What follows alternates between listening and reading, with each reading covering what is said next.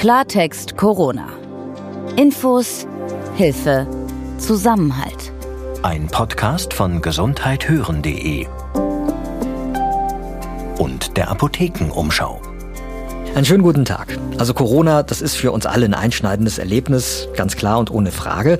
Ähm, aber es gibt natürlich individuell Unterschiede, je nachdem, wo man im Leben steht, welchen Beruf man hat und auch welcher Generation man angehört. Das macht natürlich einen Unterschied. Ältere und jüngere Menschen, die sind auf soziale Kontakte dann vielleicht doch etwas mehr angewiesen als diejenigen, die gerade mitten im Berufsleben stehen, da einiges wegzuschaffen haben und dabei dann vielleicht auch noch kleine Kinder großziehen.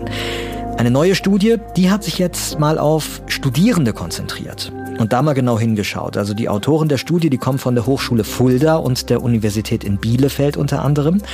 Und sie haben besonders unter die Lupe genommen, wie sich Studierende in der Flut von Informationen jetzt während der Corona-Krise zurechtgefunden haben und wie sich der Umgang mit den Infos über digitale Medien insbesondere auf die psychische Gesundheit ausgewirkt hat. Also wie sehr waren die Studierenden von der Pandemie verunsichert, wie gut konnten sie mit den aufgenommenen Infos umgehen. Darüber sprechen wir mit zweien der Autoren der Studie gleich hier im hinteren Teil der Folge. Erstmal, da wollen wir aber der Sache mit den verschiedenen Corona-Tests nochmal auf den Grund gehen. Was hat es zum Beispiel mit diesen Testkits für zu Hause auf sich? Können die zuverlässig sein? Und wir sprechen über eine neue Form, die kommen soll, die Antigentests. Ich bin Dr. Dennis Ballwieser und Sie hören einen Podcast von gesundheithören.de. Wir gehören zur Apothekenumschau. Mein Name ist Peter Glück und heute ist Dienstag, der 8. September 2020. Also, wir wollen das Thema Tests heute nochmal etwas genauer unter die Lupe nehmen. Haben wir schon mal, aber es kommen ja immer mehr Varianten auf den Markt. Also, das ist die ganze Zeit in Bewegung. Wir gucken da heute nochmal genauer hin. Es gibt jetzt welche, die man angeblich auch zu Hause selbst durchführen kann, Dennis.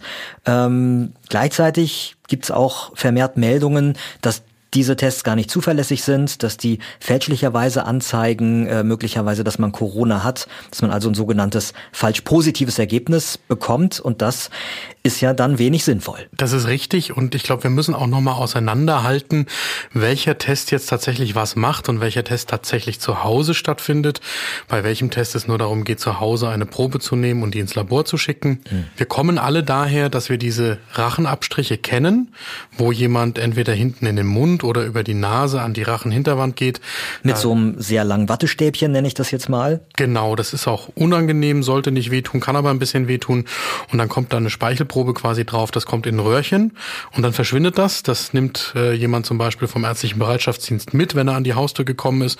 Oder ich bin in der Arztpraxis und gebe das ab. Genau, das sind ja diese sogenannten PCR-Tests. Ich habe selbst ja äh, auch zweimal schon so einen machen lassen.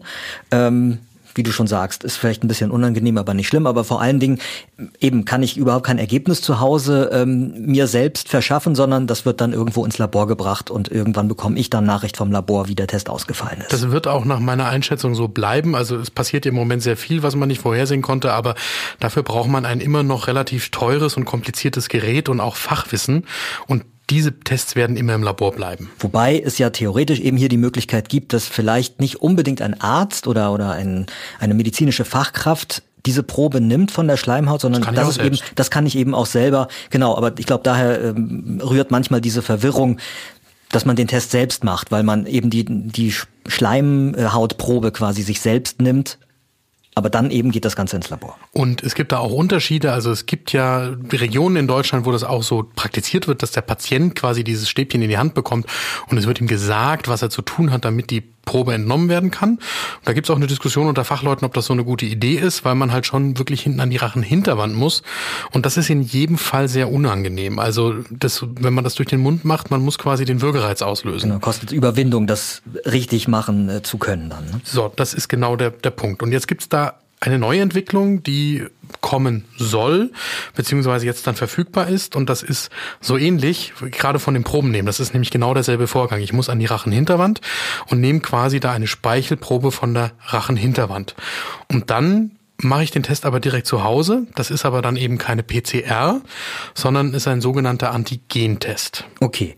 Hier kurz mal Klärungsbedarf, wie das technisch eigentlich abläuft für, für alle, die das nicht studiert haben. Also wie funktioniert dann so ein PCR-Test, also möglichst leinverständlich, und wie funktioniert so ein Antigentest? Ich suche nach zwei unterschiedlichen Sachen. Mhm. Im PCR-Test suche ich nach dem Erbgut des Virus. Das ist ein RNA-Virus und da sind jetzt verschiedene Schritte notwendig, um diese RNA, also das Erbgut des Virus, dann auffindbar zu machen. Ich vervielfältige die in ganz vielen Laborschritten in einer Maschine und selbst wenn da am Anfang nur ganz wenig von dem Erbgut von dem Virus drin war, dann kann ich das nachweisen, dass das da drin war. Und dann weiß ich auf jeden Fall, das Virus muss da gewesen sein, sonst wäre das Erbgut des Virus nicht zu vervielfältigen gewesen. Das kann ich aber nur im Labor machen. Mhm.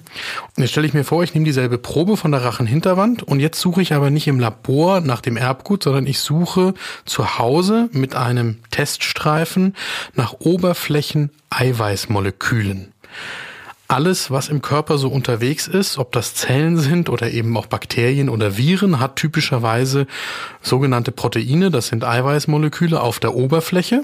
Die dienen ganz unterschiedlichen Funktionen. Und manche davon sind ganz weit verbreitet und manche sind sehr spezifisch für bestimmte Viren. Und auf einem Coronavirus ist also ein ganz bestimmtes Eiweißmolekül, sagst du, oder eine Spur davon. Anhand denen kann ich dann sagen, okay, das ist das Coronavirus. Mhm. Das ist SARS-CoV-2. Und was jetzt dieser Test für zu Hause macht, wo ich dann quasi die Speichelprobe in so ein System gebe, das sieht so aus und funktioniert auch so wie ein Schwangerschaftstest. Ich gebe da die Probe rein und in der in diesem Testmechanismus, da ist etwas drin, was sich mit diesem Eiweißmolekül verbindet. Also Entschuldigung, ich spuck in einen Napf, muss ich mir das so vorstellen quasi, und da ziehe ich dann diesen äh, Teststreifen durch, durch meine Spucke, oder wie? Ich äh, mache den Abstrich so, wie ich äh, den auch für den PCR-Test mache, mit so einem Stäbchen. Mhm. Und dann gebe ich das quasi auf den, den okay. Streifen drauf. Und äh, dann findet da in dem Test Streifen ein, eine Reaktion statt, die dann letzten Endes dazu führt, dass mir angezeigt werden kann, ob das jetzt das Antigen da drin ist oder das Antigen nicht da drin ist. Das Antigen ist dieses Eiweißmolekül, äh, das Protein. Und da steckt auch genau die Schwierigkeit. Ich habe ja eben schon gesagt, was in der PCR im Labor passiert ist. Da muss im Prinzip noch eine ganz winzige Menge von Erbgut da sein. Dadurch, dass wir die ständig vervielfältigen im Labor, kann ich nachweisen, dass da die ganz winzige Menge da war. Die Möglichkeit hat dieser Schnelltest nicht. Der Schnelltest kann erst ansprechen, wenn eine ausreichende Menge an Antigen, also an Eiweiß, in dieser Speichelprobe drin ist. Und das heißt jetzt wieder, es müssen ganz viele Faktoren erfüllt sein bei jemandem, der an SARS-CoV-2 mit SARS-CoV-2 infiziert ist und vielleicht auch schon an Covid-19 erkrankt ist, wenn er die Speichelprobe selber abnimmt und auf diesen Teststreifen gibt. Zum Beispiel muss er in der Phase sein, wo da hinten an der Rachenhinterwand relativ viel Virus abzustreichen ist. Dann muss er den Abstrich richtig selber machen. Dann muss er das richtig auf den Teststreifen draufgeben. Und dann muss ausreichend Protein in der Probe drin sein, damit der Test überhaupt richtig anschlagen kann. Und dann ist noch die Schwierigkeit, dass solche Tests immer das kann man auch nicht anders konstruieren quasi, eine gewisse Ungenauigkeit haben. Die wird von dem Hersteller im Moment damit angegeben, dass vier von 100, die ein negatives Ergebnis bekommen, in Wahrheit doch positiv sind. Bei den Antigentests. Bei den Antigentests. Okay, jetzt haben wir diese falsch positiven Ergebnisse natürlich, muss man ehrlicherweise sagen, auch bei PCR-Tests. Das wird ja auch immer wieder gemeldet. Wie ist denn da dann das Verhältnis? Also sind die, sind die nachweislich zuverlässiger? Passiert das da seltener als bei 4 von 100? Die haben nach meiner Kenntnis auch schon eine höhere Sensitivität, so, so heißt diese Zahl. Ähm, insbesondere kann ich aber im Labor noch was machen. Wenn ich quasi eine Krankheitsgeschichte beziehungsweise eine Umgebungsgeschichte von jemandem habe und ich teste das und ich habe den Verdacht, dass irgendein Test falsch negativ ist, also dass der eigentlich positiv sein müsste, er kommt bei mir im Labor aber negativ an, kann ich zum Beispiel die Probe nochmal testen. Das kann ich zu Hause dann nicht machen. Das heißt erstmal nicht, dass so etwas gar nicht in Frage kommt, das zu tun, aber es heißt das, was auch bei den Labortests immer wir dazu gesagt haben, ich muss all diese Umgebungsfaktoren mit einfließen lassen. Ich muss berücksichtigen, ob ich denn ein hohes Risiko hatte, jemandem begegnet zu sein über einen ausreichend langen Zeitraum in einer Situation, wo eine Ansteckung wahrscheinlich ist, damit ich weiß, wie aussagekräftig dieses Schnelltestergebnis ist.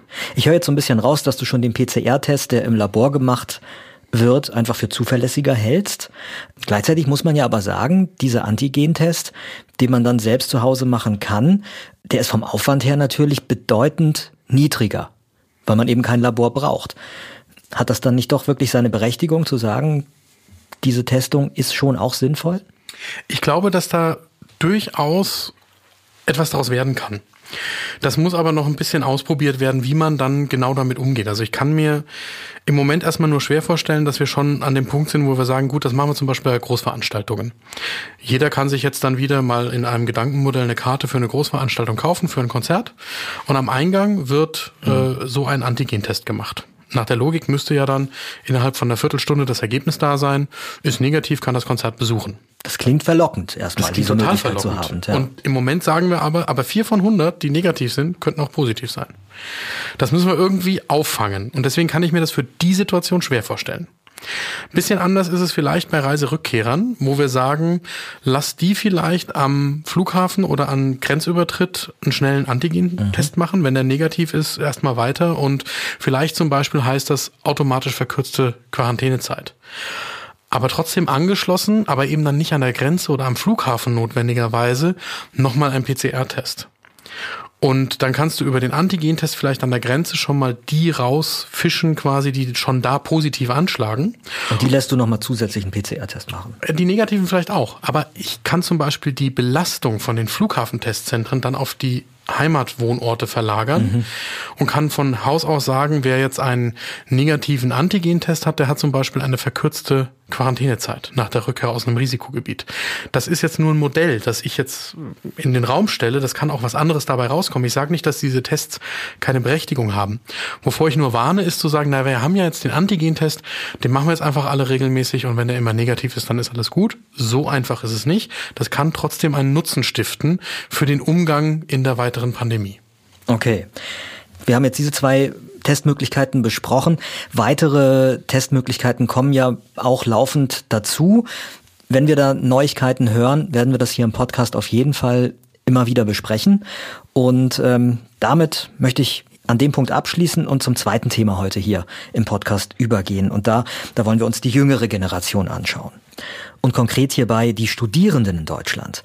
Hintergrund ist, dass es da eine neue Studie gibt. Und da wurde untersucht, wie die Studierenden in der Corona-Zeit mit Informationen rund um die Pandemie umgegangen sind. Also wie und wo haben die sich zum Beispiel im Internet genau informiert und konnten sie die Infos, die sie dann da bekommen haben, auch gut einordnen. Und in dem Zusammenhang wurde auch geschaut, wie sich Corona und eben diese ganzen Infos auf die psychische Gesundheit ausgewirkt haben.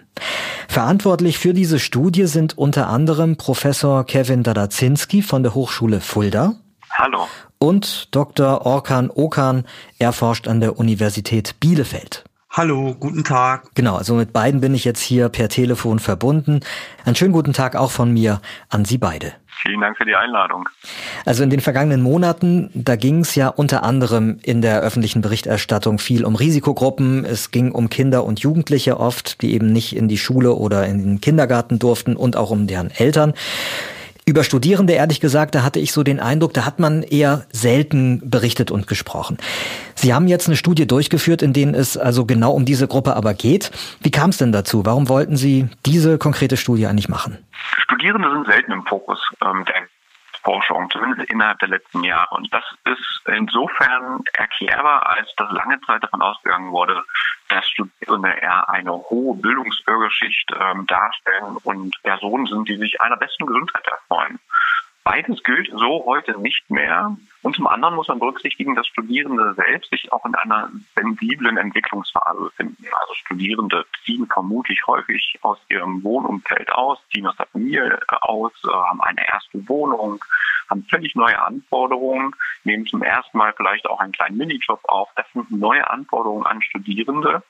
Ähm, und wir müssen berücksichtigen, ähm, dass nicht nur Schulen und das geschlossen wurden, sondern auch Hochschulen wurden im Zuge der Corona-Pandemie geschlossen, äh, was dazu geführt haben, dass sich die Lehrsituation an Hochschulen ganz anders darstellt. Das heißt, Lehre findet aktuell ähm, und auch im kommenden Semester aber auch im letzten Semester zunehmend digital statt oder hat zunehmend digital stattgefunden. Auch das ist natürlich eine neue Situation, ein neuer Belastungsfaktor für Studierende, die natürlich vorrangig Präsenzstudium gewöhnt waren. Im Übrigen natürlich auch ein Belastungsfaktor für Leben, ne? aber das waren die Argumente, die uns dazu bewogen haben zu sagen, wir führen eine Studie mit Studierenden durch und wenn ich von uns spreche, dann spreche ich von einem größeren Studienteam. Äh, neben Herrn Okan und mir gibt es noch äh, Frau Professor Dr. Katharina Rathmann, ebenfalls von der Hochschule Fulda und Frau Dr. Melanie Messer von der Apollon Hochschule. Und wir vier sind das Studienteam, das sich dann entschlossen hat, eine Befragung durchzuführen als sogenannte Querschnittstudie. Das ist also eine Studie, die einmalig durchgeführt wird. Es werden Studierende einmalig befragt. Und wir haben versucht, möglichst viele Studierende zu gewinnen. Und das war erfolgreich. Äh, wir haben Studierende aus 130 Hochschulen in unserer Studie repräsentiert und die Studie weist insgesamt 15.000 Studierende auf. Das heißt, die, der Rücklauf ähm, entspricht 15.000 Studierenden. Das heißt, eine relativ große Studie, die wir da durchgeführt haben. Jetzt haben Sie da ja ähm, zum einen darauf geschaut, wie es eben den äh, Studierenden in der Krise gegangen ist. Ähm, ein ganz klarer Aspekt lag aber ja auch darauf, was Sie digitale Gesundheitskompetenz nennen. Was genau ist das? Was können wir uns darunter vorstellen? Die Frage richte ich mal an Sie, Herr Okan. Ja, ähm, Gesundheitskompetenz ist ein Thema, das in Deutschland eigentlich noch relativ neu ist. International wird es seit einigen Jahrzehnten diskutiert und beschreibt im Wesentlichen die Fähigkeiten und Kompetenzen von Menschen, gesundheitsbezogene Informationen äh, zu finden, zu verstehen, zu bewerten, anzuwenden und gesundheitliche Entscheidungen zu treffen im Lebensalltag, um Gesundheitsverhalten und Gesundheitshandeln zu beeinflussen, positiv zu beeinflussen. Und in unserer Studie ging es um die digitale Gesundheitskompetenz, die dieses Konzept, was ich jetzt gerade beschrieben habe, auf digitale Kontexte, digitale Lebenswelten überträgt und zusätzlich zu diesen Dimensionen des Findens, Verstehens, Bewertens und Anwendens auch noch solche Aspekte wie erfasst wie das Erstellen von Informationen und äh, Teilen mit anderen Menschen, die Bewertung der Alltagsrelevanz von im Internet gefundenen Informationen oder aber auch Aspekte des Datenschutzes und der Datensicherheit im Internet berücksichtigt. Und ähm, wenn Sie sagen, eben die Studierenden haben sich da äh, umgeschaut in der digitalen Welt, haben Sie da dann rausgefunden, was für Informationen da auf besonderes Interesse gestoßen ist. Ja, das haben wir tatsächlich abgefragt. Und bei der Interpretation ist es wichtig zu berücksichtigen, dass wir die Studie in einer sehr frühen Phase der Pandemie in Deutschland durchgeführt haben. Und diese sehr frühe Phase der Pandemie war natürlich dadurch geprägt, dass man regelmäßig Informationen, sehr regelmäßig Informationen zur aktuellen Ausbreitung des Coronavirus erhalten wollte. Das war auch eine Zeit, die natürlich durch starke Einschränkungen des Alltagslebens gekennzeichnet war. Und so geben natürlich dann auch 86 Prozent an, dass insbesondere die Informationssuche nach Einschränkungen besonders wichtig für sie war. Die haben sich auch sehr stark mit Situationseinschätzungen, zum Beispiel des Robert-Koch-Instituts beschäftigt und auch nach Empfehlungen recherchiert, die natürlich dann mit den Einschränkungen verbunden waren. Ebenfalls häufig, und da spreche ich von etwa drei Viertel aller befragten Studierende, beschäftigen sich mit Fragen der Symptome, Symptomhäufigkeit von Covid-19. Wie können Sie also selbst erkennen, äh, ob Symptome vorliegen?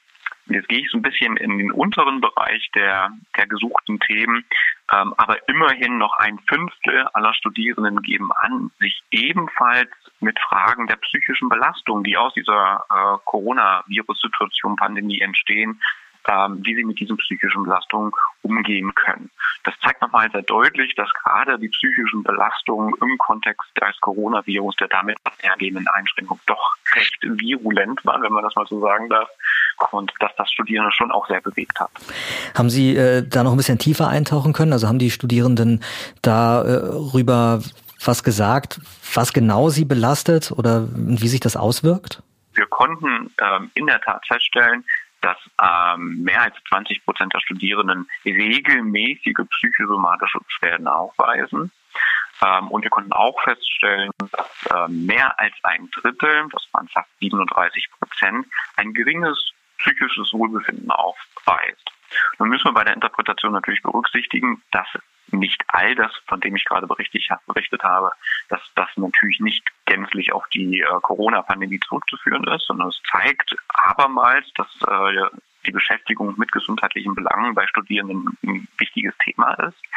Es zeigt sich aber auch, und darauf können wir vielleicht gleich nochmal eingehen, dass der Umgang mit Gesundheitsinformationen und auch die Gesundheitskompetenz im Zusammenhang mit der psychischen Gesundheit steht. Das heißt, je geringer die äh, digitale Gesundheitskompetenz ausfällt, umso geringer ist auch die psychische Gesundheit, zum Beispiel das psychische Wohlbefinden bei Studierenden. Und da sehen wir sehr wohl ganz äh, relevante Zusammenhänge.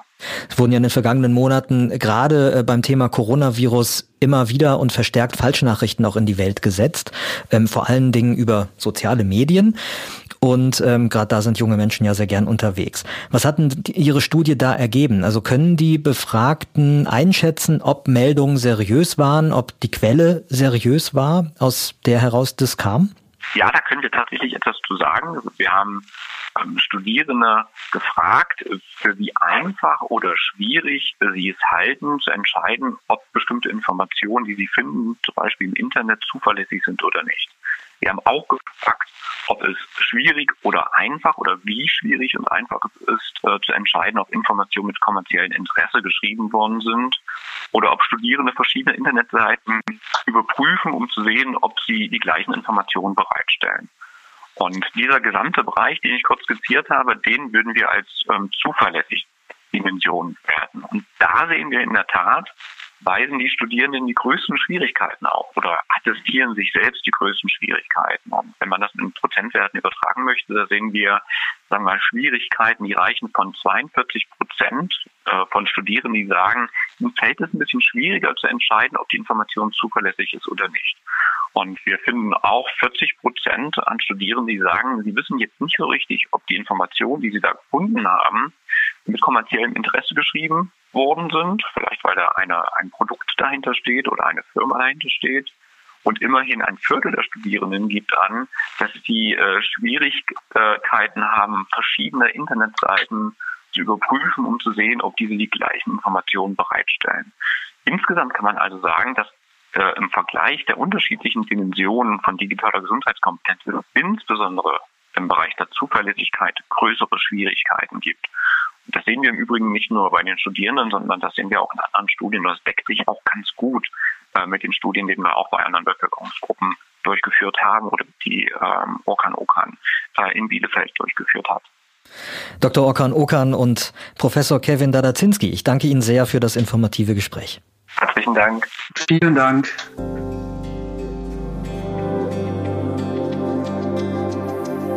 Die Weltgesundheitsorganisation WHO, die hat Deutschland übrigens gelobt. Und zwar aus folgendem Grund.